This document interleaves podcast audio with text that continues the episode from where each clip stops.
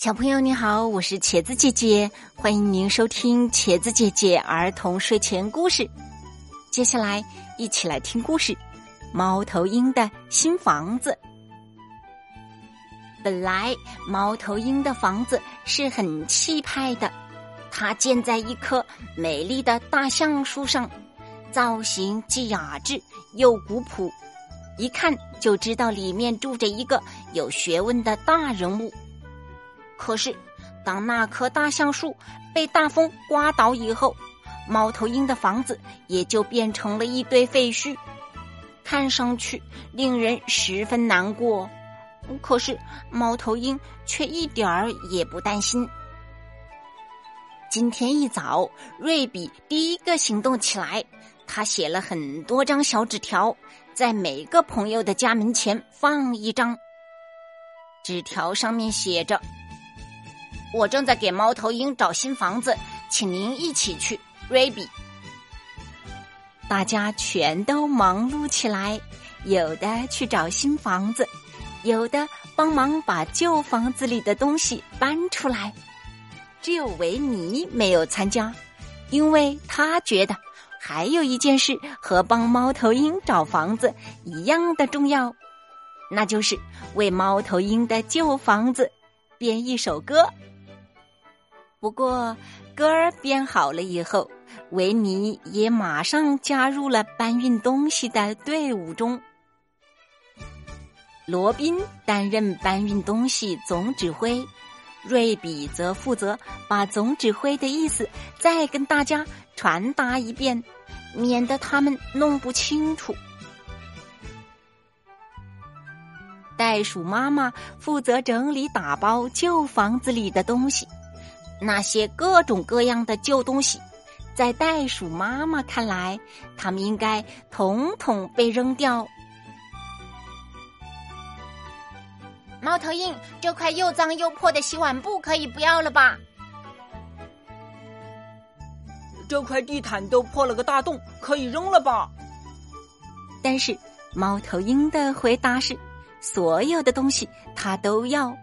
再说，那可不是洗碗布。而是他的头巾，没办法，袋鼠妈妈只有帮他把所有的东西统统打包好。既然所有人都在为猫头鹰的新家忙碌，他自己当然也要做点什么。于是，他决定为新家写一个名牌。他找来一块木板，在上面工工整整的写道：“猫头燕宅。”名牌写好了，猫头鹰很满意。他把名牌举起来，想给所有帮忙搬东西的朋友欣赏。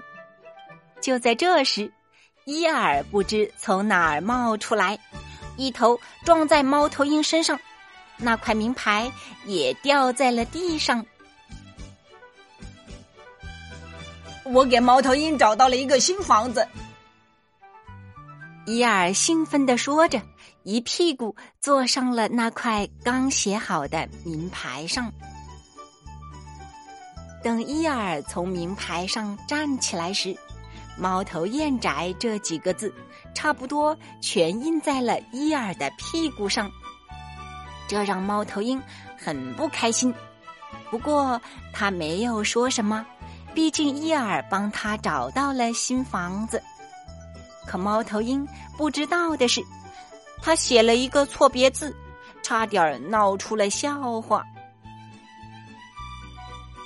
大家又分成了两队，罗宾、维尼和皮杰跟着伊尔去看他的猫头鹰找到的新房子，其他人留下来继续从旧房子里往外搬东西。罗宾。维尼和皮杰跟着神气活现的伊尔来到新房子那儿时，全都惊讶的说不出话来，因为那根本不是什么空房子，那是皮杰的家。这个房子非常适合猫头鹰住，你觉得呢，皮杰？伊尔问道。在这个时刻，皮杰表现的非常的大方。这房子猫头鹰住正好，希望他住得开心。